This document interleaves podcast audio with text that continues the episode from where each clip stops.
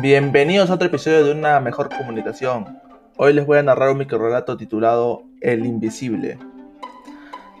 Aquel hombre era invisible, pero eso nadie se percató de su existencia, ni mucho menos de su muerte.